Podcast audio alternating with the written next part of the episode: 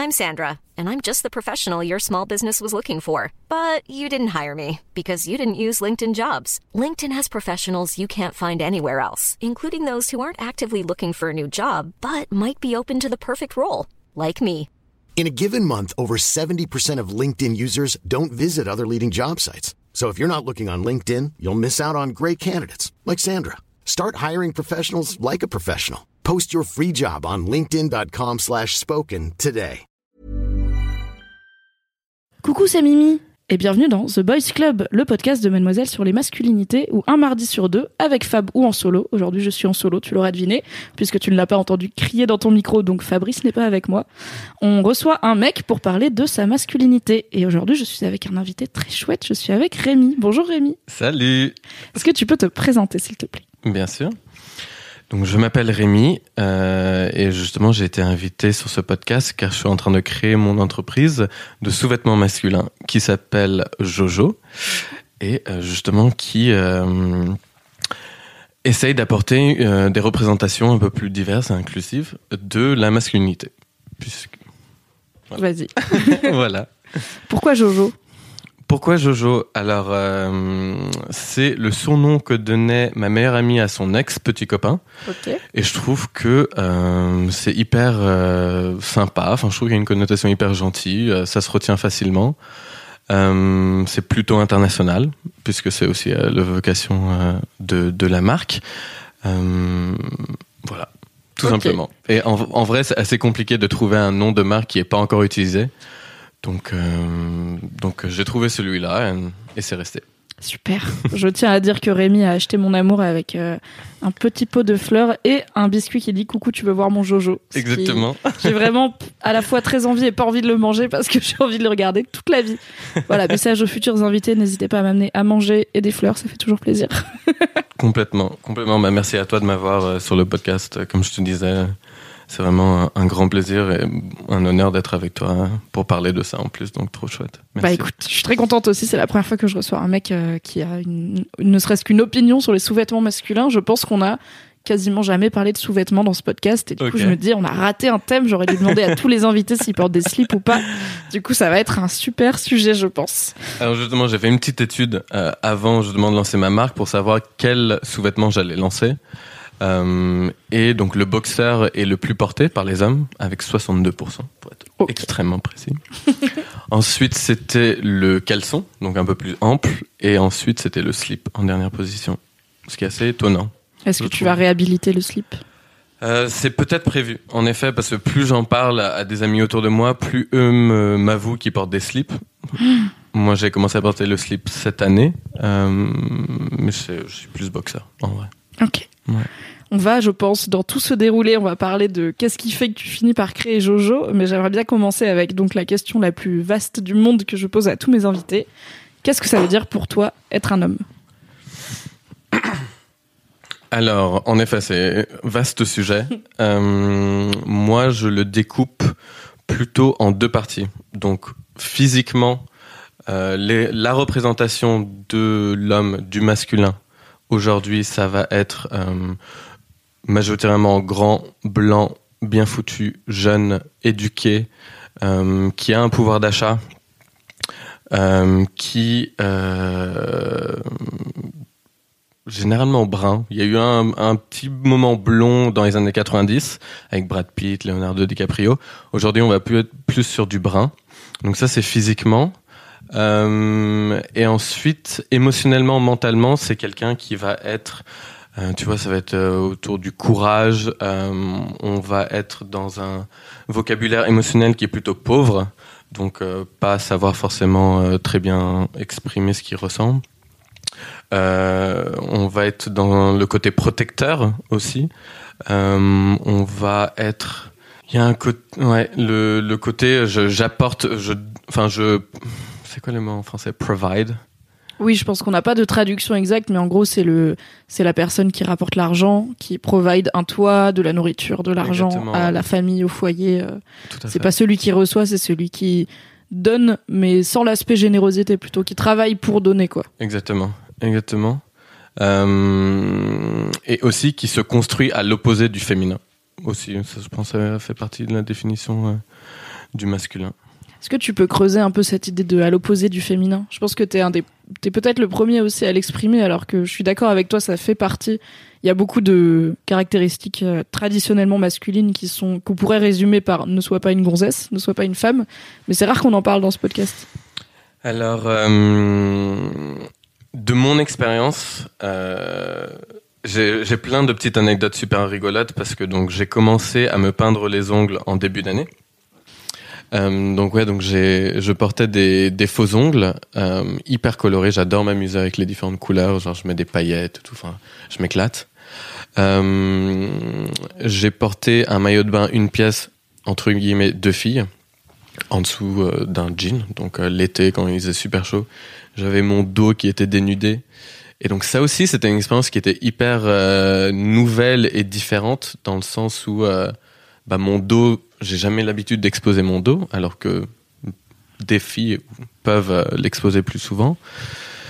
Euh, tout ce qui est lié au maquillage, prendre soin de sa peau, prendre soin de son apparence. euh, en fait, tous ces aspects-là, qui sont considérés comme étant féminins, entre gros guillemets, sont plutôt rejetés par les hommes. Et, donc c'est pour ça, comme on disait, hein, quand on se construit en opposition du féminin, tout ce qui est associé au féminin qui peut euh, être adopté par les par les garçons, bah, c'est forcément euh, moins bienvenu.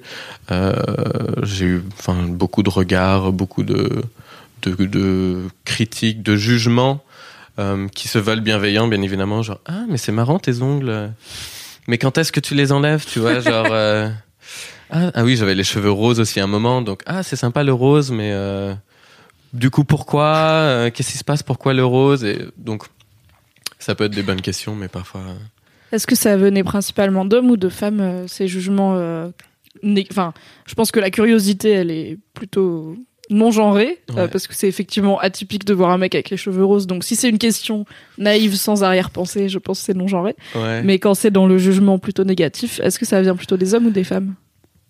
En vrai, ça vient plutôt. En vrai, c'est en vrai c'est les deux. J'ai l'impression parce que euh, parce que cette mentalité, enfin cette représentation de la masculinité qu'on a en tête, elle est aussi bien euh, dans la tête des hommes que dans la tête des femmes. Enfin, je veux dire, je pense qu'on y a cette construction là, elle se retrouve vraiment dans dans les deux genres. Euh, et, et donc c'est pour ça, après, j'ai en effet plus d'exemples de garçons qui vont me dire, mais pourquoi ces ongles euh, Pourquoi est-ce que tu portes, euh, je sais pas, pourquoi est-ce que tu portes ce maillot de bain euh, Mais voilà, ça, c'est c'est plutôt anecdotique. Enfin, je veux dire, ça, ça a un impact, mais euh, j'essaye d'en faire plutôt une force et de m'en détacher, quoi, Ok. avec le temps. T'as quel âge là cette année? Là, j'ai 27 ans. Ok. Ouais. Le but, c'est d'essayer de comprendre comment t'es devenu un mec de 27 ans qui porte du vernis à ongles pour la première fois. du coup, j'aimerais bien savoir, t'étais quel type de garçon quand t'étais petit? Alors, euh, justement, ce qui est assez intéressant, c'est que euh, les rôles genrés chez mes parents sont inversés. C'est-à-dire que euh, ma mère a toujours gagné plus d'argent, a toujours eu la carrière, a été entre guillemets absente, comme on pourrait imaginer le rôle d'un père euh, classique, traditionnel, alors que mon père est mon ouais, donc mon père était plus euh, à s'occuper de nous à la maison euh, avec mon frère, donc moi et mon frère. Il venait nous chercher à l'école. il cuisine aussi, donc activité traditionnellement liée à la femme, donc un peu le côté desperate housewife, tu vois. Parce qu'en plus de ça, on a vécu aux États-Unis, donc euh, de mes 5 à 9 ans. Euh, et donc mon père a suivi ma mère. Et euh, donc en fait, justement, le schéma était vraiment inversé. Et ma mère a toujours été celle qui avait entre guillemets le plus d'ambition, qui était le moins émotionnellement bavarde, enfin tu vois, genre qui va partager son ressenti, etc. Et euh, et donc ce qui fait que je me suis construit dans ce dans ce schéma-là, c'est-à-dire euh, Bah en fait, les rôles genrés peuvent être inversés et c'est uniquement quand je rencontrais d'autres personnes avec leurs parents et que je voyais cette différence-là que je m'en suis rendu compte. Euh... Oui, j'allais te demander, est-ce que, à quel âge tu penses que tu as commencé à piger que, du coup, tes parents faisaient l'inverse euh, du reste du monde, enfin, en tout cas de la majorité À quel âge t'as pigé que ta famille était dans un schéma un, peu atypique Ouais. Je pense que je m'en suis rendu compte surtout en rentrant euh, des États-Unis en France, en fait. Donc je suis rentré à 9 ans. Et, euh, et directement, les amis avec qui je. Enfin, les amis que je me suis fait en arrivant en France, euh, on trouvait ça un peu bizarre que ce soit toujours mon père qui soit disponible pour les réunions parents-prof, euh, que ce soit mon père qui m'accompagne euh, à la sortie des cours de gymnastique que je faisais. Et donc, je pense qu'inconsciemment, ça a commencé à, à faire une petite place dans ma tête. Mais aujourd'hui, aujourd'hui, je suis hyper fier de, de mes parents et de justement parce que ça a dû être assez compliqué pour eux en fait dans leur contexte socio-professionnel entre guillemets parce que aux États-Unis, au fin fond du Kansas, que mon père soit le seul homme à s'occuper de la maison, s'occuper des enfants. Enfin, c'était assez compliqué à gérer. Euh, je pense que ma mère aussi a dû subir pas mal de euh, critiques vis-à-vis de, de femmes et d'hommes aussi. Pourquoi Oui, il y a l'aspect mauvaise euh, mère euh, qui se consacre à sa carrière plutôt qu'à ses enfants. Exactement. Comment ça se fait que t'es pas là pour tes enfants euh? Donc elle, elle a dû gérer genre son ambition et en même temps euh, sa vie familiale, auquel elle a, extrêmement bien réussi. Et euh, à côté de ça, du coup, ils m'ont permis de euh, m'explorer en tant que gamin comme bon je voulais. Donc j'ai pu m'amuser avec des Barbies. J'ai pu faire du patinage artistique, ce qui était trop chouette. J'ai pu faire de la gymnastique. J'ai pu faire du basket. Donc j'ai eu pas mal de privilèges en vrai. Et beaucoup de bienveillance de la part de mes parents. Donc euh, très chouette. Est-ce que ça vient de ton petit passage aux États-Unis, ce charmant accent que j'entends, ou est-ce que ça vient d'ailleurs? Tout à fait. Tout à Ça fait, vient du ouais. Kansas? Ça vient du Kansas. Euh, j'ai un accent qui est assez inidentifiable en vrai. Parce que beaucoup de gens ont, ont du mal à le situer, à le placer. Mais comme je suis rentré aux États-Unis et que j'ai continué en section internationale jusqu'à mes 18 ans, tous mes amis en plus sont bilingues euh, du lycée, du collège, donc euh, j'écoute beaucoup de podcasts en anglais, je regarde beaucoup de séries, je lis beaucoup de livres en, en anglais aussi, donc euh, T'as gardé euh, cette petite part euh, des Ouais. États-Unis en toi. exactement. Grave. Comment ça se passait avec ton, ton frère? C'est ton grand frère ou ton petit frère? C'est mon grand frère, Ok. ouais, qui a deux ans de plus.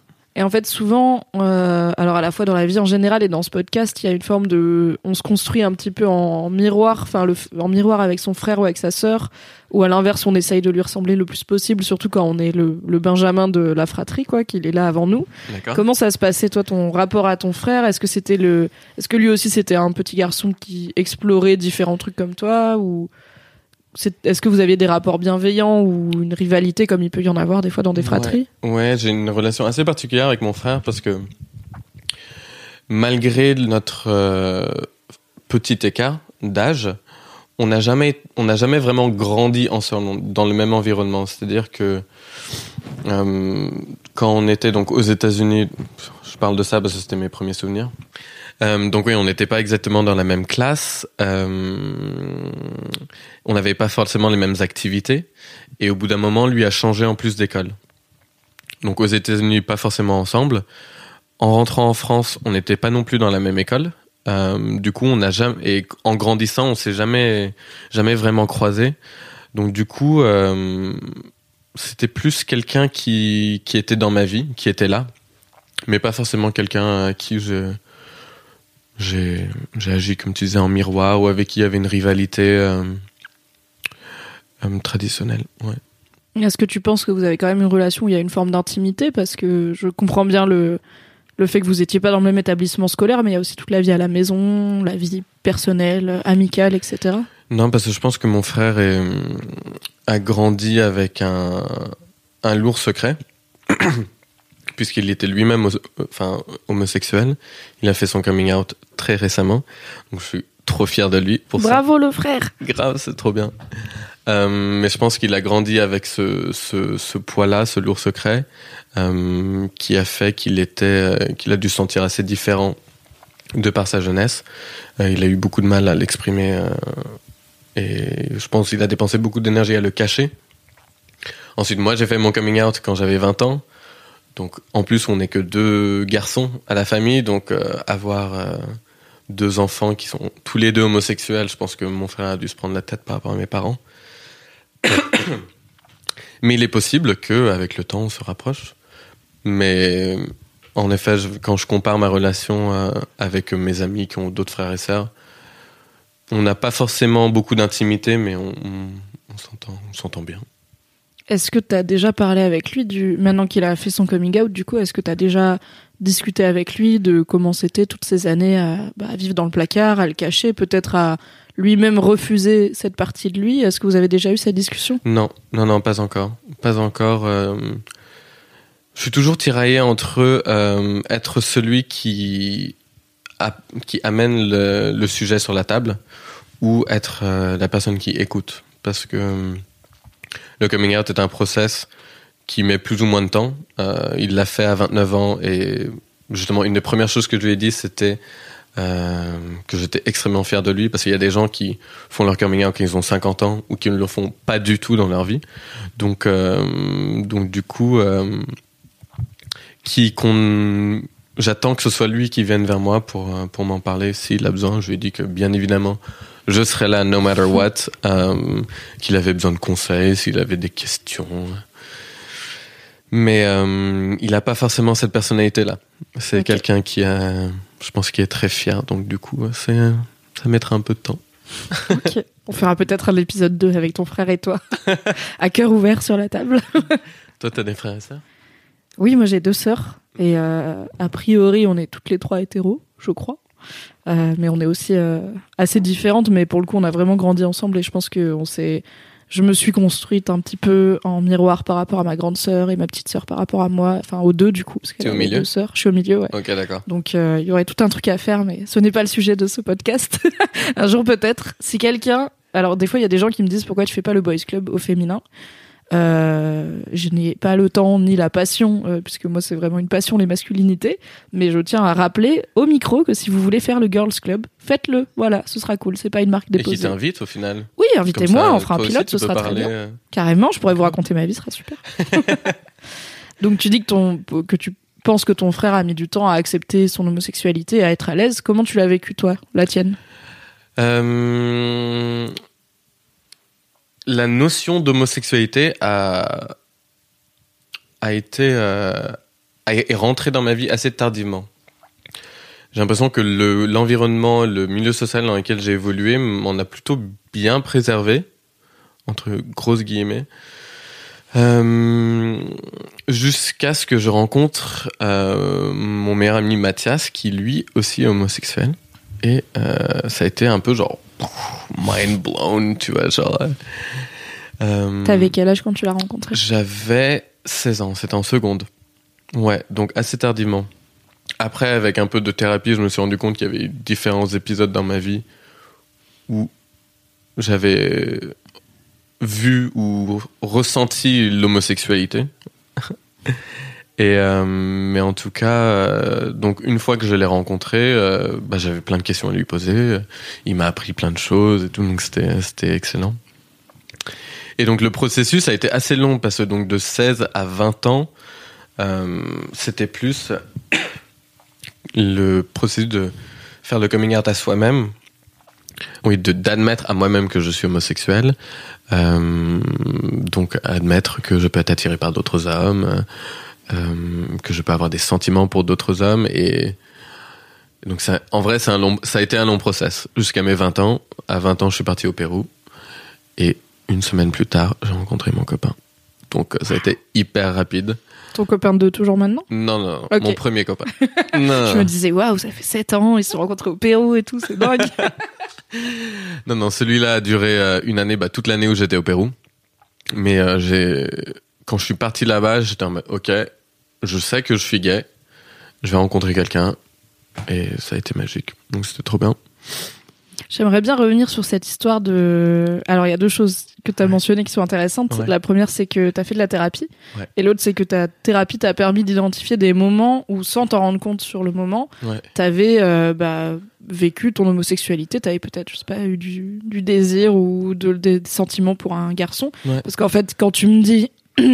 J'ai découvert l'hom- l'homosexualité à 16 ans. Ouais. Je me dis, ok, t'as passé la puberté qui généralement est une période de désir euh, complètement aléatoire et fulgurant et random avec les hormones en folie et tout. Ouais. Donc, comment ça se passe ta puberté sans savoir que tu es que la potentialité que tu sois homo existe? Et qu'est-ce que t'as identifié comme moment où, ok, ça aurait peut-être pu te mettre la puce à l'oreille? Alors, euh, je pense que je vais y aller chronologiquement. Donc, le premier souvenir de mon désir, c'était avec euh, mon prof de sport quand j'étais aux États-Unis. Donc, c'est-à-dire, il s'est rien passé, il n'y a pas eu de, euh, rien de pédophile, hein, genre, euh, On n'est pas dans ce genre de storyline. non, pas du tout. C'est juste que mon prof de gymnastique donc m'aidait à faire des sauts périlleux en arrière. Et donc pour m'aider, il devait mettre son sa main sur mon dos pour m'aider du coup à me cambrer et faire le, la figure. Et c'est ce premier contact d'un autre homme sur mon corps qui a donc éveillé mon désir pour la première fois. Donc ça c'est en effet après de la thérapie parce que du coup j'ai creusé ce qui se passait dans ma tête à travers My Jojo, justement, le but c'est de comprendre d'où vient le désir, etc. Donc, ça a été un processus. Ensuite, autre étape homosexuelle dans ma vie, c'est quand on a commencé à regarder du porno avec un de mes amis. Euh, je sais plus exactement le site, mais en tout cas, il y avait une catégorie gay. Et donc, on était en mode, ok, on va regarder qu'est-ce que c'est. Donc là, genre, pareil, euh, gros mindfuck, parce que, tu sais, les, les thumbnails, les petits aperçus, t'as Mhm. genre euh, des positions hyper étranges. euh, avec, euh, enfin bref, ça part dans Des tout- jambes, des bras, des torses, ça, des ça tout. part dans tous les sens, genre, wow, what is going on? T'avais quel âge quand tu fais ça? Je pense que je devais avoir 13 ans. Ok. Ouais. Et alors, c'est un truc très intéressant pour moi en tant que meuf et qui revient régulièrement dans le podcast, c'est les mecs ont une pratique masturbatoire commune. euh, Enfin, je me suis jamais branlée avec une pote, j'ai jamais regardé du porno avec une pote, tu vois. Sérieux? Et beaucoup de meufs ne l'ont jamais fait, alors que beaucoup de mecs, dès le premier épisode de ce podcast, m'ont parlé de la branlette entre potes. Ah ouais, carrément. Et qui est parfois euh, collective, c'est-à-dire vraiment on est quatre ou cinq, Ouais. qui est parfois, voilà, on est que deux, c'est arrivé qu'une fois, on sait pas trop. Et généralement, les mecs hétéros, quand ils en parlent, ils insistent sur le fait que c'est pas gay. Genre, on se branle pas mutuellement, on, a- on se branle pas parce qu'on désire l'autre, juste on est au même endroit et on se masturbe. Donc je suis là, ok, c'est pas gay, d'accord. C'est très important, ok. C'est pas gay, vraiment? Mais qu'est-ce qui te mène, toi, à te retrouver dans une pièce avec un pote, à se dire, vas-y, on va regarder du porno Et est-ce que juste vous regardez ou est-ce que vous vous branlez en même temps Tu vois? Est-ce que c'est Euh, pour regarder ou est-ce que vous êtes en train de vous masturber? Alors, comment c'est arrivé? C'est-à-dire que euh, tous les mercredis après-midi, avec cinq ou six potes, on allait chez moi et on regardait du porno. Donc, mais c'était, mais en fait, quand j'y pense et quand j'en parle, en effet, c'est extrêmement chelou. Mais à l'époque, c'était genre rien de plus naturel. C'est-à-dire qu'on était dans une pièce un peu comme celle-ci. Il y avait l'ordinateur fixe, bien évidemment à l'époque. Euh, du Marc Dorcel avec Clara Morgan, je sais pas quoi, genre qui est en train de passer euh, et donc la- le mec en question qui est en train de se branler et nous qui sommes en train de jouer à la PlayStation à côté, euh, genre GTA ou je sais pas quoi, tu vois. Ok, donc on passe l'après-midi chez toi et tout le monde fait une activité et il y a un mec qui regarde du porno et Ouais. ça fait un genre Mais de à tour de roulement. rôle, quoi. Ouais. Ouais, c'est ça. Ok. Donc une fois que Mais dans la même pièce, quoi. Dans la même pièce, ouais. C'est ouf. Et tu vois, à chaque fois, je dis ça, je trouve ça plutôt sain, en fait, tu vois, de découverte de son corps, c'est pas une honte, t'es avec tes potes, tu te branles, enfin, au final, pourquoi pas? Mais chez les meufs, ça, j'essaye d'imaginer si euh, en soirée pyjama avec mes copines, il y en avait une qui avait, qui, qui avait dit, bah, je vais me branler, je reviens. Quoi? Jamais ce n'est arrivé. Mais coup, du coup, vous regardez jamais de porno ensemble entre filles? Non, j'ai jamais. euh, je pense qu'on a dû. Peut-être une fois, il y en avait une qui devait avoir des genres d'images érotiques, mais vraiment pas du porn, quoi. J'ai vu mon premier porn euh, tard. Et euh, genre vraiment, on voit les parties génitales et tout, et on n'en parlait pas. Et en fait, on parlait pas de masturbation avec mes copines parce qu'il y a cette idée de c'est honteux chez une femme de se branler. Mais Tous qui- les mecs- Qui l'apprend ça d'ailleurs Quand tu commences Qui t'apprend à te branler Qui t'apprend que c'est honteux de se masturber? Bah la société. En fait, les, le monde parle de mastur... Ne serait-ce que le fait qu'on n'en parle pas. Alors maintenant, ça va mieux, tu vois. En 2019, ça va mieux. j'ai appris le mot masturbation, je pense que j'avais 15 ans. Alors que vraiment, je me masturbais depuis très longtemps, tu vois, mais j'avais pas de mots, je savais pas ce que c'était, je savais pas qu'il y avait, que c'était normal et que tout le monde le faisait.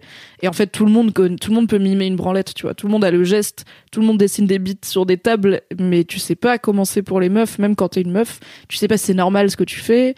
T'as eu quelques, il y avait quelques échos, genre, ok, dans Sex and the City, elles avaient un sextoy, mais c'est un truc, euh, bon, quand t'as 14 ans et que t'es vierge, tu vois la gueule du rabbit, t'es là, Hmm, je sais pas si j'ai envie de ça dans ma vie. c'est impressionnant, quoi.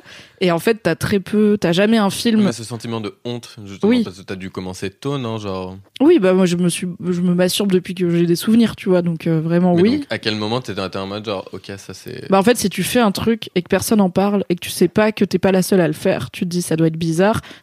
T'apprends assez vite que les parties génitales c'est intime et que voilà c'est un truc que- qui appartient à toi et que personne doit les toucher et tout ça. D'accord. Mais du coup, euh, ça c'est un, c'est tellement un tabou que tu te dis, imagine j'en parle et je suis la seule et je suis bizarre et les gens ils vont me dire que je suis bizarre, alors qu'en face t'as American Pie avec le mec qui se branle dans une tarte aux pommes et c'est un film qui est culte et que tout le monde a vu et c'est une scène dans une comédie. T'as pas une comédie pour ados avec une meuf qui se branle avec un concombre, tu vois, ça n'existe pas. Donc c'est juste le tabou qui fait que t'en as honte jusqu'à ce que t'apprennes que tout le monde le fait et où là tu fais ah ça va et du coup effectivement toutes les filles avec qui j'ai fait des pyjamas parties se masturbent dans leur vie mais pas ensemble clairement. C'est un- mais du Non, coup c'est Quand, quand j'y repense, la scène c'est quand même extrêmement étrange. Genre, t'imagines, euh, tu vois sur- tes enfants qui font ça, t'es en mode, What is going on here? Mais en toute détente genre un GTA une branlette voilà une après-midi quoi. Mais je sais pas c'est différents types de loisirs de plaisir ok donc tu et c'est en explorant ce porno là que tu tombes sur la partie gay euh, par curiosité mais Tout ça je fait, comprends tu vois le- c'était une fois, tu vois, genre euh, pff, vraiment anecdotique. euh, Je me, me suis souvenu de cet épisode-là. euh, et pareil, en effet. Est-ce que du coup toi à cette époque tu te branles sur du porno hétéro? Oui, oui, bien sûr. ok Et j'ai des copines. euh, ah ok t'es sorti avec des filles et tout Je suis sorti, enfin, j'ai jamais couché avec une fille, mais j'ai, je suis sorti, j'ai fait des bisous, j'ai été sexuellement attiré par des filles, euh, jusqu'à ce que la notion d'homosexualité euh, m'arrive en pleine face. Et je suis en mode genre, ooh, I like that, let's explore that. ok et du coup est-ce que comment t'as compris que t'étais homosexuel et pas bisexuel par exemple puisque t'as pu être attiré par des femmes? C'est une nuance je pense que qui est pas forcément claire pour tout le monde Ouais. de est-ce que parce que du coup quand t'étais avec ces filles tu faisais pas forcément semblant tu vois tu Bah ouais, grave. T'aimais bien quand même Ouais. mais le jour où tu découvres qu'on peut être homosexuel t'es là c'est ça mon Bah, truc c'est pour ça, c'est, c'est bien que t'en parles parce qu'en effet, euh, la notion de bisexualité a fait partie du process où je me suis dit, tiens, je suis attiré par des garçons. Est-ce que ça veut dire que du coup je suis bisexuel? Peut-être, à explorer. Le truc, c'est que j'ai rencontré aucun garçon euh, jusqu'à mes 20 ans. Enfin, j'ai déclaré ma flamme à un, un très bon ami à moi, euh, qui a été plutôt poli dans son refus. Euh, mais après, donc après le lycée, j'étais en école de commerce. Euh, donc l'école de commerce post-bac, tout ce qu'il y a plus classique, donc genre zéro, zéro homo, ou en tout cas qui ne sont pas, pas, out en tout cas Exactement. À l'époque, parce que je pense que ça a bien changé quand même maintenant, j'espère.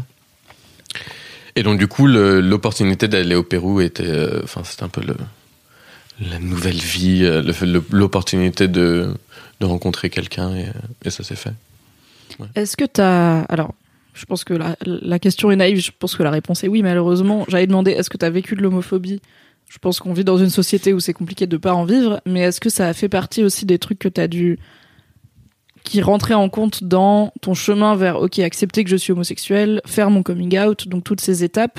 On a le même âge, donc on a vécu le, la belle période de mariage pour tous en France avec les gens qui défilent dans la rue pour lutter contre tes droits. J'étais au Pérou justement à ce moment-là. ouais. Ok. Mais c'était quoi En fait, moi je sais que quand j'étais ado, l'homophobie était ultra normalisée. Il y avait vraiment plein d'insultes homophobes qui volaient. Il y avait, c'était impossible d'être out dans mon collège, par exemple. Et je me dis que, bah, du coup, pour un mec pas hétéro, ça doit être une vraie violence, même si t'en as pas 100% conscience. Tu sens quand même que t'es un peu concerné par ces insultes. Ouais. Du coup, comment tu grandis dans une société qui reste malheureusement homophobe? Bah, avec beaucoup de honte. Beaucoup de honte. Je pense que c'est. euh, et euh, à travers la thérapie, c'est quand même un sentiment. euh, justement, j'ai mis le doigt dessus il y a pas très longtemps. Et le, la honte, ça a été vraiment le, le fil conducteur, le fil rouge de, de toute ma vie. C'est-à-dire que au collège, quand je disais que j'adorais Maria Carey, bah, on me traitait de sale pédé. Euh, quand j'ai été le premier à faire la bise aux filles et que justement je me créais plutôt des copines, bah pareil, on me traitait de sale pédé.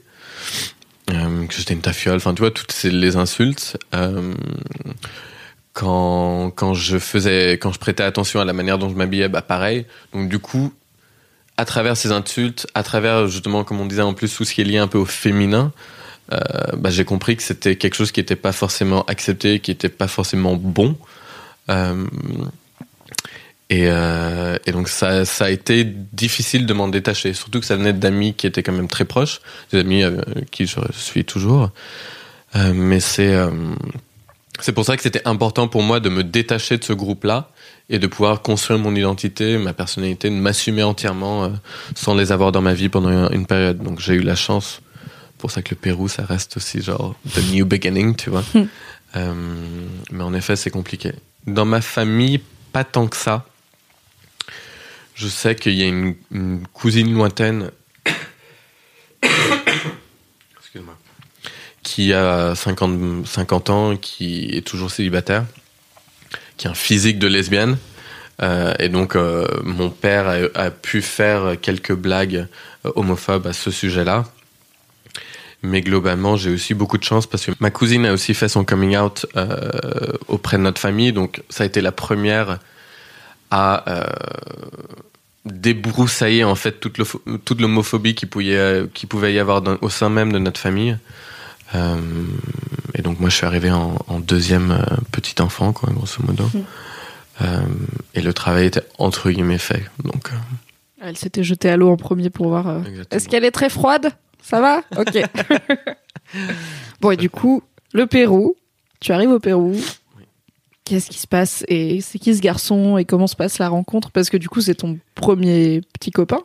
Et une première fois, c'est toujours, enfin, euh, c'est souvent un peu stressant, t'es un peu maladroit, tu sais pas forcément comment faire et tout. Donc, euh, tu le rencontres une semaine après ton arrivée. Qu'est-ce qui se passe? J'ai eu beaucoup de chance parce que euh, ça s'est fait tout naturellement. Je l'ai vu, il m'a vu, on s'est vu, et ça a été coup de foudre. Genre vraiment, genre série, film américain.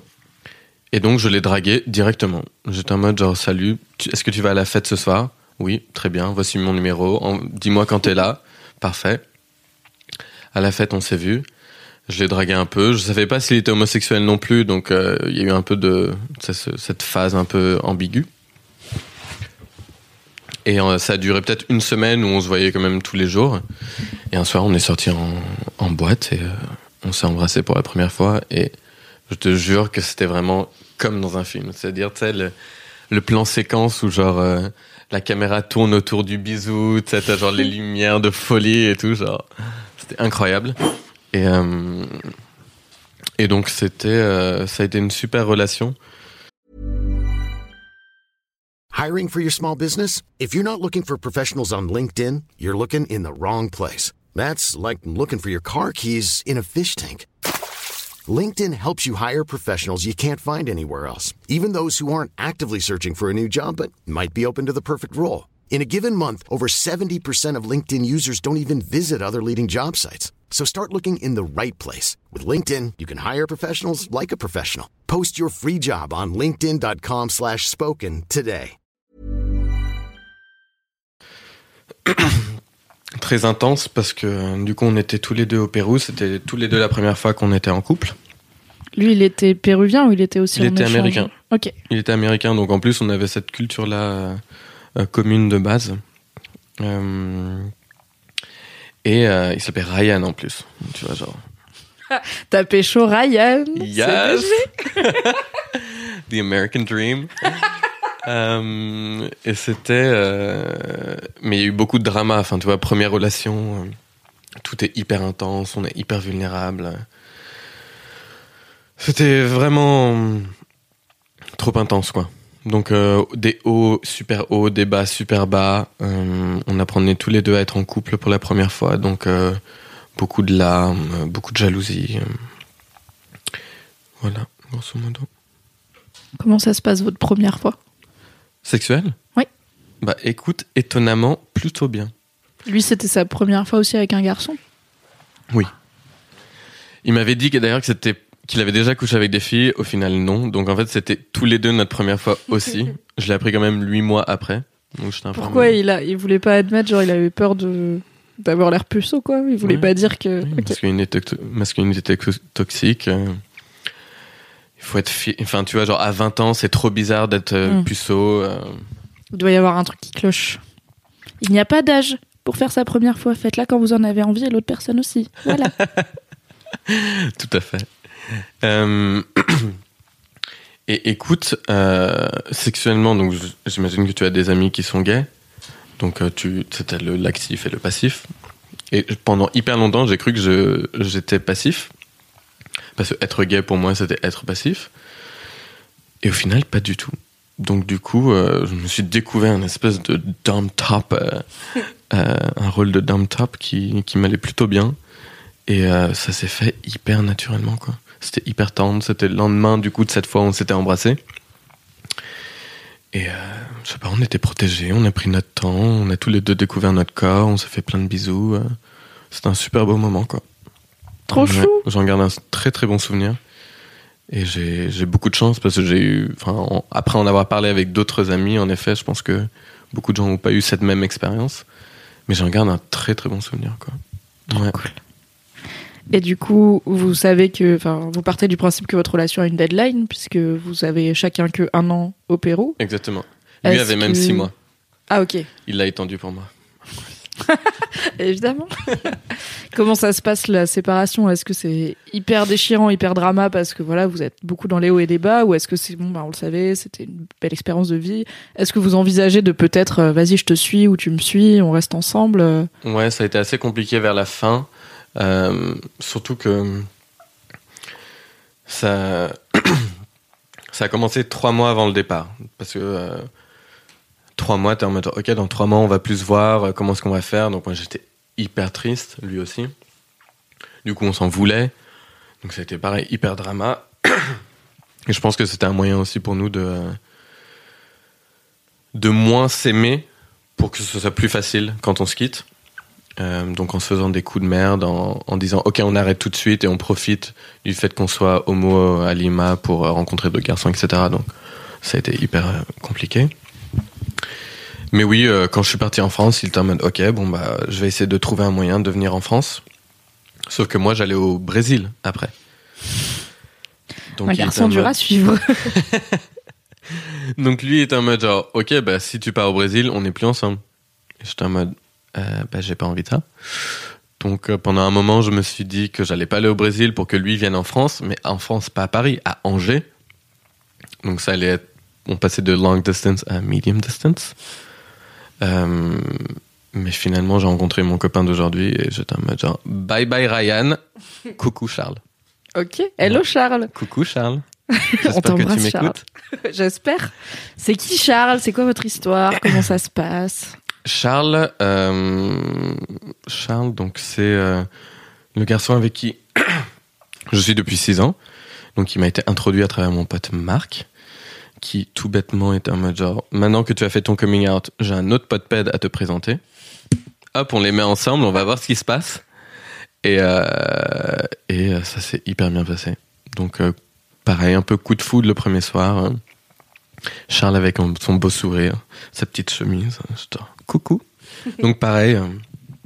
En fait, à partir du moment où je j'aime beaucoup la personne, j'ai pas peur du tout d'aller la- l'approcher et de lui dire euh, salut, Rémi, enchanté, euh, WhatsApp, euh, parle, qui es-tu, Euh, voici qui je suis. euh, Voilà. Et du coup, elle ressemble à quoi votre relation avec, euh, avec Charles? Donc elle a commencé à distance parce que lui est à Istanbul pendant que moi j'étais à Paris. T'aimes bien de compliquer la vie quand même. Non, hein non, mais c'est, c'est, c'est assez compliqué, ouais. Enfin, ça a démarré à distance parce que, du coup, lui était à Istanbul. Ensuite, il est rentré à Paris. Moi, je suis parti au Brésil. Ensuite, on vit ensemble à Paris pendant un mois. Et ensuite, je décide de partir en Pologne pendant un an et demi. Le mec ne reste jamais en place. Donc, pendant, grosso modo, trois ans, on était à longue distance. Et comment tu. En fait, je trouve ça fou que tu passes d'une relation qui est compliquée, qui est intense, qui est une première relation avec tous ses défauts et ses qualités, et que tu arrives quand même à gérer trois ans longue distance, qui est impossible pour beaucoup, beaucoup de gens, parce que c'est juste très, très dur émotionnellement. Il faut une forme de maturité, de. Tu parlais de, de jalousie qu'il pouvait y avoir avec Ryan, bah. Si t'as un tempérament jaloux et que l'autre est à l'autre bout du monde sur un autre fuseau horaire, t'es là, yes, vraiment ma vie est simple. Comment vous arrivez à gérer tout ça en fait? Bah, L'avantage de Charles, c'est qu'il est extrêmement différent de Ryan. C'était vraiment le jour et la nuit. Euh, donc quelqu'un de très mature, quelqu'un de très calme, de très tranquille, et qui euh, m'a laissé beaucoup de place justement, euh, puisque j'ai une personnalité avec lui en tout cas qui prend beaucoup de place, qui m'a appris à, à- communiquer, à, à exprimer mes émotions, et on a appris à se connaître. Du coup, comme on avait beaucoup de temps à longue distance, beaucoup de messages échangés, beaucoup de photos. euh, euh, c'est quelqu'un de très curieux qui est très sympa. Enfin, tu le rencontreras, c'est vraiment un amour. La, la plus grosse des chouquettes, quoi. et, euh, et donc, ouais, we made it work. Il est venu me voir au Brésil. Moi, j'étais allé le voir à Istanbul. Euh, après, quand j'étais à Londres, bah, il venait quasiment tous les week-ends. Euh, donc beaucoup, beaucoup de chance de l'avoir eu dans ma vie, quoi, et de l'avoir toujours dans ma vie. Ouais. Mais euh, la longue distance, en effet, ça ne fonctionne pas tout le temps. Après, je ne dis pas qu'on a tous les deux é- été extrêmement fidèles. Ok. Est-ce qu'on peut en parler un peu plus en détail? Ouais. si j'ai encore de la voix. Ce serait bien pratique de perdre ta voix à ce moment-là. Oh non, je ne peux plus parler. désolé. Ah, t'es Euh, mi-mort du coup. euh. À quel moment est-ce que la fidélité a clignoté? Euh, assez rapidement, en vrai. Depuis le. Au Brésil, déjà. Euh, mais, euh, mais je pense que tous les deux. Comment dire On a été euh, plutôt fluide sur cette notion d'exclusivité. Et justement, qui a entraîné au fait qu'aujourd'hui on est en couple ouvert. Mais je pense qu'on avait des. Je pense que lui me comprend, moi je le comprends. On est vraiment dans une écoute, dans un respect mutuel. Euh, et euh, ce qui fait que euh, tant que moi je reste loyal envers lui, que j'ai toujours envie de l'aimer, et de passer du temps avec lui, notre relation euh, tient. Et enfin, je parle pour moi parce que je suis là. Lui parlerait de lui. Mais euh, voilà. Alors, À quel moment t'as fait une thérapie? Enfin, t'as commencé en tout cas. J'ai commencé la thérapie en novembre 2018. Ok. Ouais, donc euh, bah, il y a un an. Donc, Presque un an. Waouh. Bientôt, bien- bientôt bon anniversaire de la thérapie. Grave. Ouais. Qu'est-ce qui t'a mené à faire ça? Euh, la démission de, de mon ancien travail, qui m'a du coup libéré pas mal de temps. Euh, et je me suis dit que ça faisait longtemps que je j'avais besoin de, de renforcer ma santé mentale. Parce que donc euh, je fais beaucoup de sport et prends beaucoup de soin de ma santé physique. Sauf malheureusement là, comme tu l'entends. Mais euh, la santé mentale, justement, c'est quelque chose que j'ai découvert euh, à travers des amis qui ont eu des crises d'angoisse, qui ont eu euh, des problèmes de santé mentale, à travers ma coloc, pareil, mon ex-coloc, pardon, qui était en dépression. Et donc, du coup, je me suis dit, bah écoute, je vais essayer. Il y avait aussi un, un- une relation un peu foireuse euh, avec un autre garçon euh, qui a été assez difficile à gérer, assez compliqué à gérer. Donc, euh, du coup, je me suis dit, je vais m'aider d'un professionnel qui pouvait, qui peut me guider, qui peut arriver à, à, à m'orienter et m'aider à me m'en sortir, quoi. Sans que ça soit genre hyper tragique. Et j'adore. J'adore. Je suis trop fan. Comment t'as fait pour choisir euh, Du coup, c'est un psy que tu vois C'est un psy que je vois. Est-ce la- que tu penses que c'est important pour toi que ce soit un mec Alors justement, à la base, j'ai commencé par voir euh, une psy qui était gay friendly, parce que je me suis dit que j'allais être dans un climat de confiance, euh, euh, quelqu'un qui pouvait me comprendre, etc. Et donc ça, tu l'as su par du bouche à oreille Sur que- Internet. Internet, ok. Psy Paris, LGBT friendly ou gay friendly, je sais plus. Finalement, elle était pas si bonne que ça, juste en tant que psy. Mhm. Ensuite, je suis allé voir une autre psy femme, de nouveau, parce que, comme tu peux le voir, je suis très à l'aise pour euh, communiquer et exprimer ce que je ressens avec des filles. Euh, sauf que celle-là, j'avais l'impression de me confier à une meilleure amie, sauf que même elle avait pas beaucoup de répondants, donc c'était plutôt genre, je sais pas, une porte, tu vois, qui était en mode genre, Hmm, d'accord, c'est un peu le cliché genre, Mhm. and what do you think about that? Tu vois.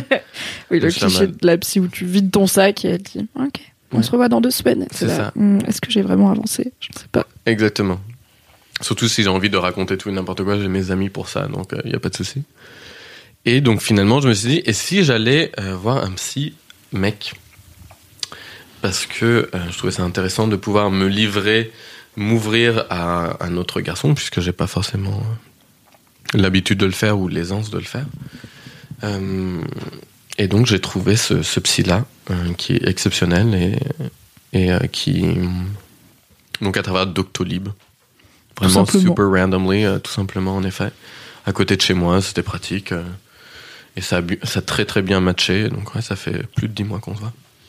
Qu'est-ce que tu as appris en un an de en un an de thérapie Du coup, on a parlé de ces, ces, ces étapes euh, dans ton chemin vers l'acceptation de ton homosexualité que tu n'avais pas forcément identifié du coup euh, à l'époque où elles sont arrivées. Mhm. Est-ce qu'il y a d'autres trucs que tu as appris euh, En fait, c'est rare qu'on ait des invités qui ont été voir des psys. Ouais. On a des invités qui, et je dis ça sans aucun jugement de valeur, qui je pense en auraient besoin, mais qui ont peur de le faire. T'en ou as jamais, qui- t'as jamais vu de psy? Moi, si ça va, mais il y a une, bah, il y a notamment, je peux le dire parce qu'il le dit dans le podcast, Lucien Men qui est venu, qui est un comédien et auteur, et qui commence en disant, euh, moi, je vais pas, je, je sais que ce serait bien d'aller voir un psy, mais ça bloque, j'arrive pas, j'y vais pas, je, voilà, je bloque là-dessus. Et du coup, en fait, tout son podcast, c'est quasiment une séance de psy, quoi. Il fait toute sa thérapie, il est là, oui, alors du coup, les rapports avec mon père et tout, machin, c'est hyper deep. Je suis là, mais pourquoi tu vas pas voir un psy? Tu sais le faire puisque tu viens de le faire, tu sais parler de toi. Et dans sa tête, il y a le blocage de les psys, c'est pour, euh, c'est un truc de vulnérabilité qu'il est pas prêt à faire, quoi. Aller voir un psy, c'est dire j'ai un problème, il veut pas avoir de problème.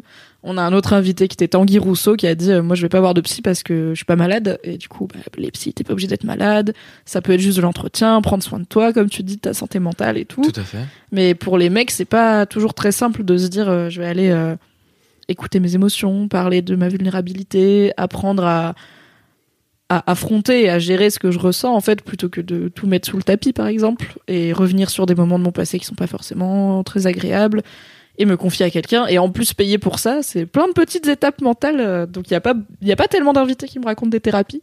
Donc ça m'intéresse de savoir qu'est-ce que tu as appris pendant euh, pendant tes un an de thérapie. Plein plein de choses. Euh, Mais déjà, c'est quelque chose que je recommande à tout le monde, bien évidemment, parce que ça fait un bien fou. Et, et plutôt, de le, plutôt aussi de le voir comme... euh, Tu vois, genre... Pourquoi est-ce- Je compare ça sous... Enfin, je sais pas si c'est une bonne comparaison, mais à aller se faire faire un massage. Si, si je te dis, va, faire un, va te faire masser, bah oui, ok, pourquoi pas, ça me fait du bien. C'est plutôt cool. Donc, Après, il y pourquoi- a, il y a beaucoup de mecs, cela dit, qui seraient pas à l'aise avec le fait d'aller se faire masser non plus, parce que c'est un peu gay, tu sais, les massages. c'est pas très viril.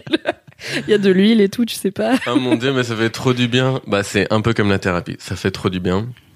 Euh, mais qu'est-ce que j'ai appris? J'ai appris, j'ai appris à me détacher du regard des autres. Euh, et ça, ça a été un énorme soulagement. Enfin, euh, et ça, j'ai appris à, l'identifier.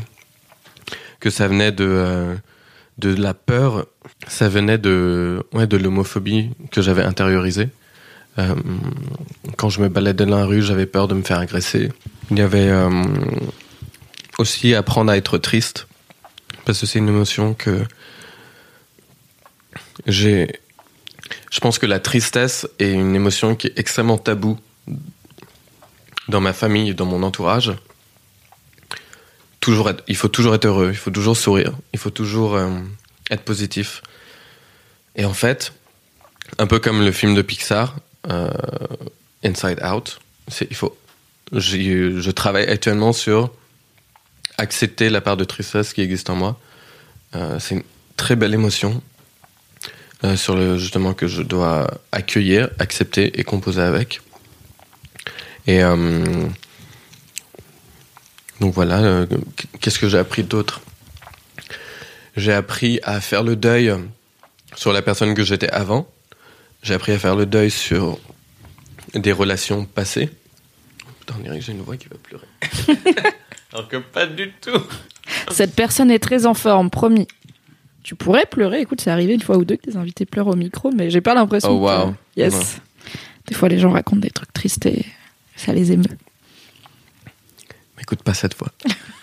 Il a juste un chat dans la gorge, ok? Tout le monde a la crève, c'est octobre. Euh, Ouais, donc faire le deuil sur qui j'étais, faire le deuil sur des valeurs euh, que j'avais dans le passé qui sont plus forcément là, faire le deuil sur euh, des relations, comme je disais, avec des garçons, euh, et accepter en fait qui je suis avec toute la palette d'émotions que ça peut avoir. C'est déjà pas mal en un an, écoute. C'est très bien. Ça explique pourquoi, du coup, cette année, t'as osé les cheveux roses, les ongles vernis, etc. Exactement. de- Ouais. Cette idée de regard des autres qui n'est plus un frein, c'est cool. Complètement. Bah, ça a été un processus parce que c'est aussi euh, en ayant toute cette transformation physique que je remarque le regard des autres, je remarque ce que ça me fait et comment et comment composer avec et comment être fier de qui je suis. Et... Trop cool. Parlons du coup de My Jojo. Quand est-ce que ça devient cette idée de ok, je vais faire euh, des sous-vêtements masculins? Donc My Jojo, euh, ça commence parce que donc comme je te disais, je euh, donc j'ai quitté mon job en novembre, euh, ce qui fait que j'avais beaucoup de temps. Donc ce temps-là pour me permettre de chercher exactement qu'est-ce que je veux faire, qu'est-ce que j'aime, mais aussi beaucoup de temps pour être sur Tinder, donc swiper des profils. Et en fait, je me rends compte que euh, il y a très peu de profils de garçons qui me plaisent. Genre vraiment des centaines de profils que je vois passer et je me dis, ouais, enfin non. Sauf que ces personnes-là existent, mais pourtant elles sont absolument pas représentées comme étant le canon de beauté, comme étant désirables. Et du coup, je me suis dit, ça a commencé à, à creuser qu'est-ce que je trouve dési- désirable, qu'est-ce que j'aime, qu'est-ce que je considère comme étant attirant. Parce que Pour- du coup, toi, tes goûts étaient plutôt dans les canons de beauté traditionnels, donc des hommes peut-être musclés, euh, pas trop poilus, avec pas trop de, de graisse, plutôt blanc. Enfin, ce que tu décrivais en début d'émission comme euh, Exactement. l'homme physique qu'on qu'on imagine, c'était plutôt vers ça que ton attirance allait. Exactement. Moi, je cherchais des hommes jeunes, blancs, bien foutus, barbus, bruns. Tu vois, genre une espèce de liste de courses. Genre, ça, c'est mon physique et les autres, ciao.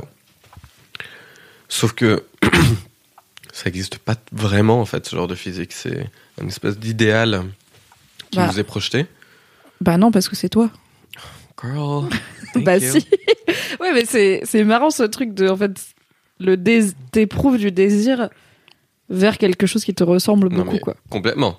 Ça aussi, ça a été une énorme piste de réflexion en mode genre, mais du coup, est-ce que j'aime que les gens qui me ressemblent? Est-ce que je veux me pécho moi-même? Mais est-ce que du coup, je suis genre amoureux de moi-même? Enfin, tu vois, genre, en effet, mais, mais en fait, à partir de cette question, qu'est-ce qui est désirable pour moi? Ça était un espèce de rabbit hole en anglais, donc le trou de, Le terrier du lapin. le terrier du lapin où tu vois, tu vois pas le bout parce que ça ouvre tellement d'autres questions. Pourquoi est-ce que je suis attiré par ce genre de personnes? Pourquoi est-ce que euh, on ne voit que ces personnes comme étant désirables? Où euh, sont les représentations de personnes comme mon père, tu vois, qui à 60 ans euh, est jamais montré? Euh, Où sont les personnes de couleur? Comment ça se fait que je ne sois pas forcément attiré par des personnes de couleur à l'époque? Euh, Et en fait, à partir de là, je me suis dit, ok, j'ai envie de participer à ce changement-là. J'ai envie de montrer d'autres hommes. J'ai envie qu'ils soient tout aussi désirables. Donc comment faire? Bah, j'ai trouvé le meilleur moyen d'y arriver, c'est de commencer par les sous-vêtements. Parce que qui dit sous-vêtements dit exposition des corps. Euh, et donc du coup, euh, toute la palette de couleurs, toute la palette de morphologie, tous les âges, toutes les identités. Euh, et, et donc là, ça fait genre wow, fireworks in my head. Et, et donc en est découlé justement cette entreprise. My Jojo. Et t'en es où là? Du coup, ça fait un an, même à peine? Donc j'ai commencé à créer le compte Instagram fin mars, at myjojofr. N'hésitez pas à suivre. Exactement. Euh, et j'ai reçu donc les boxeurs la semaine dernière. Et donc là, je vais préparer le lancement de la marque. Donc t'as fait ton premier shooting, il me semble. J'ai fait mon premier shooting fin juin, en effet. Euh, merci de t'en merci. Quand même. Euh, fin juin, avec plus de 20, euh, 20 hommes qui habitent en région parisienne, qui se sont déplacés dans, en banlieue parisienne pour euh, le shooting. Et je les remercie du fond du cœur, c'était exceptionnel. Est-ce que tu poses toi aussi ou pas? Non. Non. Non, parce que justement, comme tu l'as dit toi-même, je représente plutôt le standard de beauté. je préférais mettre en avant d'autres corps. Euh, et surtout que moi, j'étais, en plus, le jour du photoshoot, t'étais en train de chapeauter tout. euh. J'organisais, genre, euh, les interviews vidéo. euh, Donc, euh, non, non, non. Est-ce que tu as réussi à trouver la diversité que t'espérais? Parce que moi, je, du coup, je te pose la question parce que c'est un truc aussi qu'on a toujours en tête chez Mademoiselle quand on fait des événements avec des lectrices, quand on fait des castings pour des, parfois pour des shootings photos ou pour des clips où on veut faire intervenir des lectrices. Ouais. C'est que nous, on vise à la plus grande diversité possible, à la fois effectivement en termes de morphologie, de style, de couleur de peau, etc.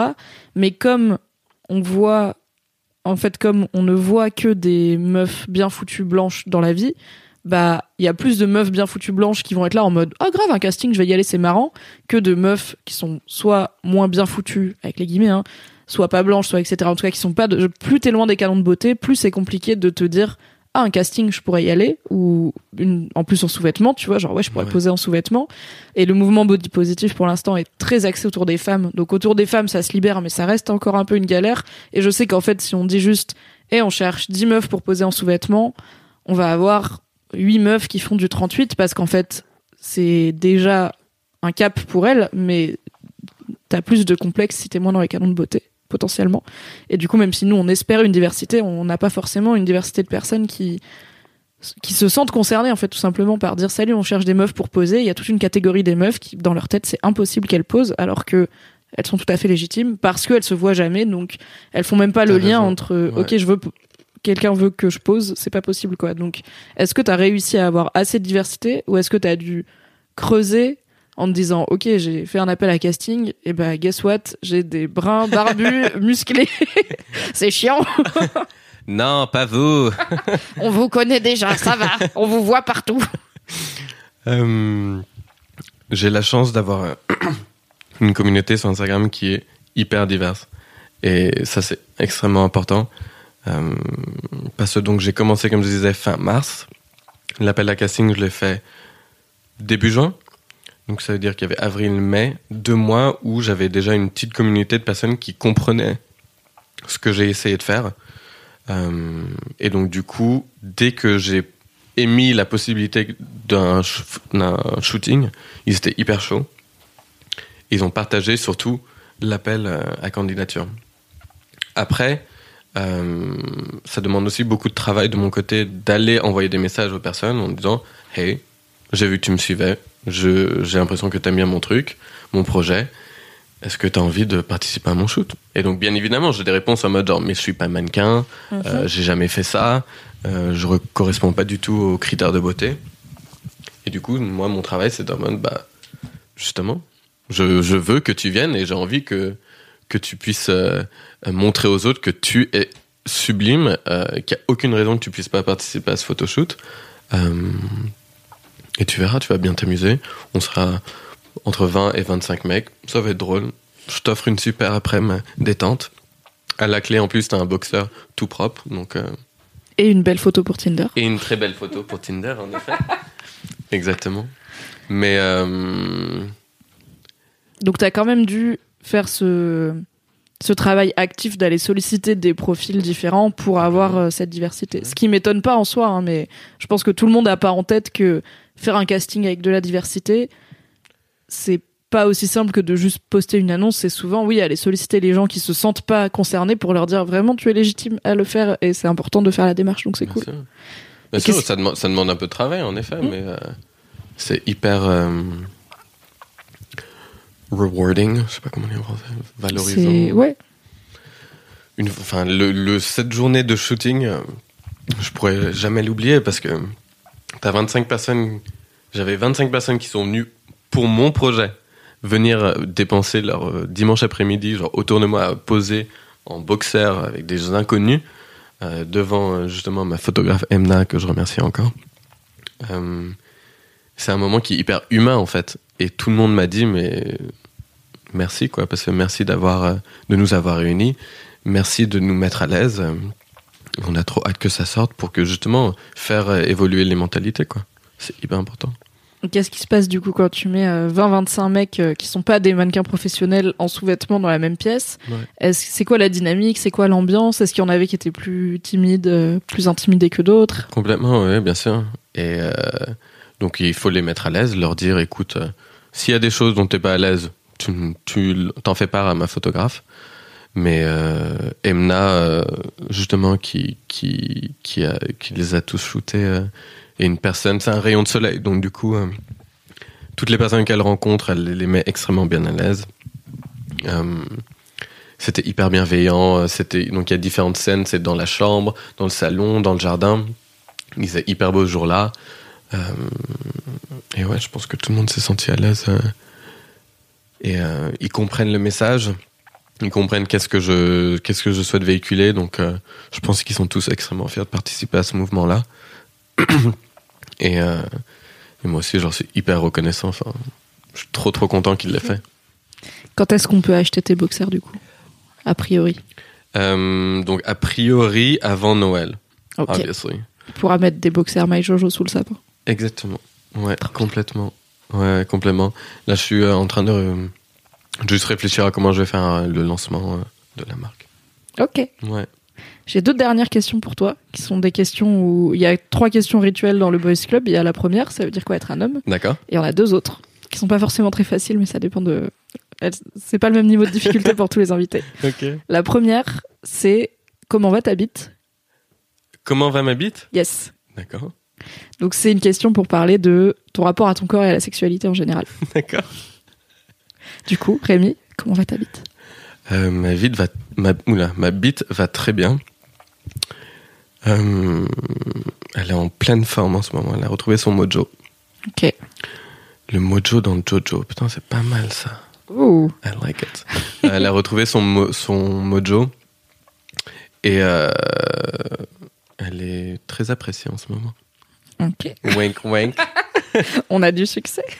Quand du coup, t'avais une baisse de libido, c'est ça quand tu dis J'ai elle a une baisse de libido, en effet, ouais. Ouais, ouais. Quand, quand je vais pas bien, quand je suis triste, quand je suis stressé, baiser, c'est vraiment la dernière chose que j'ai en tête. Euh, et quand je me sens connecté, quand je me sens écouté, quand je me sens apprécié, quand je suis en confiance, je, comme une fleur, je, j'ouvre mes pétales et, et ma bite va bien. Comment tu les vis ces moments de baisse de libido? Parce que c'est un sujet qui peut être euh, sensible, pour euh, surtout qu'il y a cette idée euh, culturelle très très fausse qu'un mec ça a tout le temps envie de baiser, et alors que non. Du coup, comment tu vis le fait qu'il y a des périodes avec et des périodes sans? Est-ce que ça a déjà été compliqué pour toi à aborder ou ouais? Bah, j'en parle beaucoup avec mes amis. Mais pareil, euh, cette notion de honte revient assez régulièrement parce que j'ai honte de pas autant faire l'amour avec mon copain. J'ai honte de pas pouvoir assurer au lit. J'ai honte, je me mets une pression de de pas être ouais, performant, de pas de pas avoir de pas éprouver du désir pour mon copain. Donc Charles en, en l'occurrence. Mais euh, une des belles choses encore avec ce, garçon, c'est que il est, il est extrêmement attentif, compréhensif, et qui m'écoute.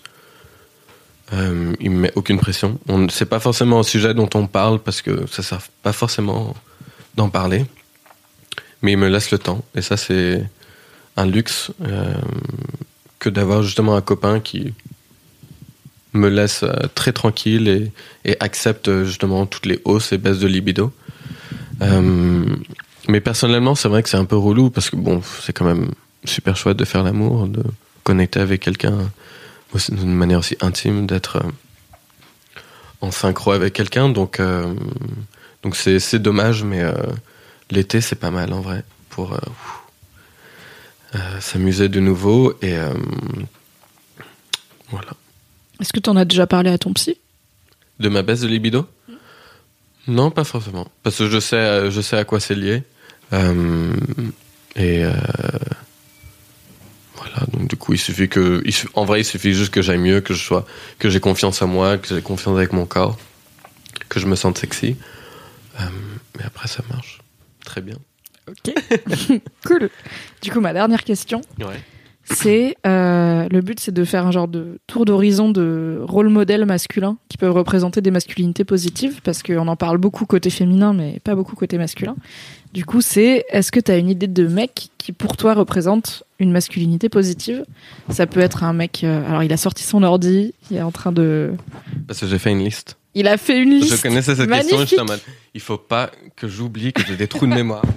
Écoute, t'as bien fait parce que je pense qu'il y a plein de gars qui ont une idée et ils arrivent et ils oublient instantanément leur idée. Ils sont là. Mais complètement. Je sais pas, je sais plus. Ok. Euh, J'aime bien euh, Euh, Obama. on a eu plusieurs fois Obama. C'est un des rares Vraiment qui est revenu plusieurs fois. Alors, tu es prêt? Je suis Sœur, pardon? Donc, à l'étranger, parce que je l'ai découpé en deux. À l'étranger et en France. merveilleux. Parce que, pour revenir sur ce mouvement, justement, de masculinité po- positive, c'est un mouvement qui est quand même extrêmement euh, présent aux États-Unis, en Angleterre, au Brésil, étonnamment, mais très peu en France. On commence, on commence. Exactement, donc euh, de plus en plus. Donc j'ai séparé à l'étranger et en France.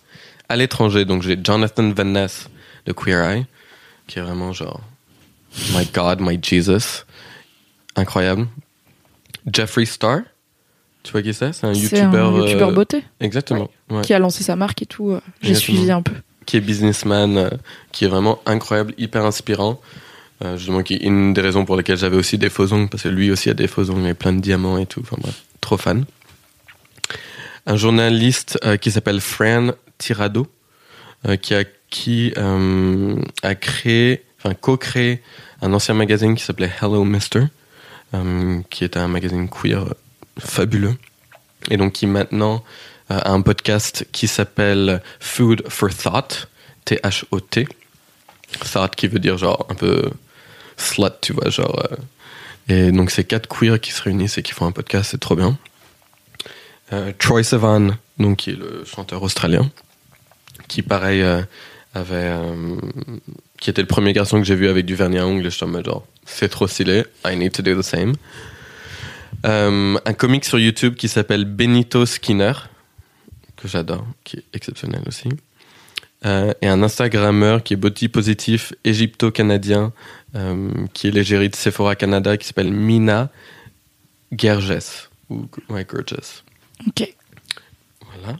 En France. Juste- Il y a une bonne partie de ces exemples, peut-être tous, il y en a quelques-uns où je suis pas sûre, qui du coup sont hétérosexuels, euh, pardon, homosexuels ou queer, Ouais, dans, complètement. sous le sous le- l'emblème queer. Est-ce que tu penses que ça vient du fait que tu peux peut-être plus facilement t'identifier à eux tout simplement parce que vous avez ce point commun? Ouais. ou est-ce que tu penses que c'est simplement que chez les hétéros ça avance moins vite et que c'est plus dur de trouver des exemples de masculinité positive? Complètement, complètement. Mais surtout, ces personnes-là, euh, et justement, comme, comme ce que je suis en train de faire, sont en train d'accueillir leur part de féminité, le mettre vachement en avant. Ils sont hyper fiers de ça. Et, euh, et moi, je trouve ça extrêmement inspirant, personnellement. Donc, euh, c'est pour ça que je les ai cités. Mais Ok. complètement, les hétéros un- sont un peu en retard. Il y en a, il y a quelques activistes féministes américains hétéros qui existent, je- mais j'oublie leur, leur prénom. Ils, ont, effet- ils sont pas dans ta liste. Non, ils sont pas dans ma liste. Ok, Non, mais ça veut pas dire que je les aime pas. Passons à la France. En France, Bilal Hassani. Oh my god, justement quand j'ai vu que vous l'aviez invité, je suis genre waouh, je vais être sur le même podcast que Bilal Hassani. euh, moi, c'est un- c'est une personne, euh, je suis tombé amoureux de lui euh, en le découvrant sur YouTube, quoi. Et pareil, une belle, paire de, belle part de féminité, exceptionnelle au- à l'Eurovision. Et donc, je, suis- je suis très fier de, de le mettre dans cette liste. Euh, Gilles Lelouch, avec le film Le Grand Bain qui était très très bien, hyper émouvant. Euh, pareil, une, une diversité de, de morphologie, euh, des représentations de- des masculinités un peu plus en lien avec justement bah, raconter ses faiblesses, être vulnérable, et aussi le, le boys club justement qui se crée tous ensemble et pour bah, faire la, la gymnastique, euh, enfin la- pardon, la natation synchronisée exceptionnelle. Romain Bro, est-ce que tu vois qui c'est? Oui, et qui joue dans les crevettes pailletées, Exactement. Oui. Euh, et qui est au cabaret euh, Madame Arthur. qui est du coup drag queen. Euh, alors justement, je sais pas comment est-ce qu'il s'identifie. Je suis pas sûre non plus. Ouais. En tout cas, dans, donc dans Les Crevettes Pailletées, qui est un film vachement cool sur euh, une équipe de waterpolo gay euh, française, euh, Romain Bro joue un personnage de femme trans qui du coup était membre de l'équipe avant sa transition et qui redevient membre de l'équipe après sa transition. Ce qui pose plein de questions de, on a une équipe de mecs gays, est-ce qu'on peut prendre une femme trans? Et très vite c'est, bah oui t'es con parce que c'est Fred, genre bien sûr Fred fait partie de l'équipe, c'est tout, il y a pas de doute, et qui représente du coup un côté euh, plus féminin et flamboyant euh, dans l'équipe. euh. Regardez les crevettes pailletées si vous l'avez pas vu, il est vachement bien. Voilà. Ouais, Et du coup, Romain Bro, c'est son travail de de de- d'incarner cette forme de fluidité de genre, mais Je pense qu'il est effectivement, je non suis binaire. pas. Ouais, j'aimerais beaucoup l'avoir justement sur mon podcast pour voir comment lui se définit. Je pense qu'il est non binaire, mais à voir. Tristan Lopin, pareil, qui était sur ton podcast. Genre, Oui, ils sont tous là. Et euh, bah, justement, encore sur ton podcast, Marc Briand-Terlet, donc le fondateur de Horace. Mhm. J'aime beaucoup ce qu'il fait. Euh, et c'est un des seuls hétéros, je crois qu'il est hétéro. Oui. I think, oui. Dans cette liste, euh, qui veut justement veut mettre en avant des, des représentations euh, des masculinités un peu plus diverses et inclusives à travers le monde de la beauté. Donc, trop chouette. Oui, bah j'y ai pensé quand tu parlais de ton shooting et tout, ça m'a rappelé euh, l'épisode. Donc Horace, c'est une marque de beauté, de cosmétiques pour hommes, et on avait reçu son fondateur qui expliquait un peu pourquoi il s'est dit euh, je vais faire des crèmes hydratantes, euh, etc. pour hommes, sans aller à fond dans le au pétrole et au titane pour les vrais bonhommes, mais juste avec un truc assez sobre. Et on avait beaucoup parlé de qui sont ses modèles, qui sont ses clients, qui rentrent dans sa. Du coup, sait beaucoup sur internet, mais quand ils font des pop-up shops, euh, qui... est-ce que c'est des mecs qui passent un peu une tête en mode bonjour, j'ai la j'ai la barbe qui gratte, aidez-moi. Ou est-ce que c'est des mecs qui sont déjà hyper tight sur euh, tout ce qui est hydratation Enfin, c'était très intéressant. Voilà, allez écouter tous les épisodes avec tous les membres de cette liste qui Mais sont passés dans le Boys Club. Peut-être qu'on t'as recevra vu- les t'as autres. vu des, des pointes, quoi. Enfin, je veux dire, euh, En vrai, Gilles Lelouch, c'est mon goal. J'aimerais tellement. Ça fait genre quatre fois que j'essaye. J'aimerais tellement avoir Gilles Lelouch dans le Boys Club. Si quelqu'un le connaît, Dites-lui, il vient et il peut avoir une dérogation pour ne pas parler de sa bite si c'est vraiment juste ça qui bloque. Ça me rendrait très triste. mais s'il y a que ça, je peux faire un effort. J'aimerais beaucoup avoir Gilles Lelouch. Parce que je pense que, enfin, pour moi, il représente une forme de masculinité euh, traditionnelle, mais pas toxique, justement. Genre, pour moi, Gilles Lelouch, enfin, il rentre dans tous les canons de le mec, le vrai, tu vois. C'est un grand quinca, euh, a priori hétéro, euh, barbu, un peu bourru, un peu musclé, qui fait souvent des rôles euh, ouais, de grosses couilles, on va dire. Et derrière, il fait le grand bain et j'étais là. c'était hyper étonnant. Ok, trop bien. Ouais. Congrats Gilles Lelouch, j'aime tout ce qui se passe. J'aimerais aussi avoir Jean Dujardin, si vous connaissez Jean Dujardin. Dites-lui de m'envoyer un mail. Voilà. That would be crazy. Ah, Peut-être les deux en même temps. Oh my god. Avec beaucoup de vin rouge. Ce serait si bien. Mais là, c'est juste un kiff. C'est juste pour moi. Je le mettrai pas en ligne. Merci beaucoup, Rémi. Est-ce qu'il y avait des trucs que tu voulais aborder qu'on n'a pas abordé? Non, je crois qu'on a fait, on a bien fait le tour. On a fait un bon tour. Ouais. C'était trop cool de te recevoir. complet. Merci beaucoup. Et du coup, il y aura tous les liens dans la description pour aller voir ton boulot, pour aller voir ton shooting. Il y aura tes boxers quand ils seront sortis. Ouais. Ça va être chouette. Et tout ce dont on a parlé, bien sûr, genre faire une thérapie ou les clips de Bilal Hassani, ce sera dans la description. Merci beaucoup, Rémi. Salut. Bye bye. Give them a gift they'll never forget because they'll still have it years later. American Giant makes clothes that just keep getting better with age, like their iconic full zip hoodie that's designed to last for decades because a gift they'll wear for years is a gift that keeps on giving. So be a gift giving giant this holiday season at American Giant.com and get 20% off your first order when you use code GratefulAG23. That's 20% off your first order at American Giant.com, code GratefulAG23.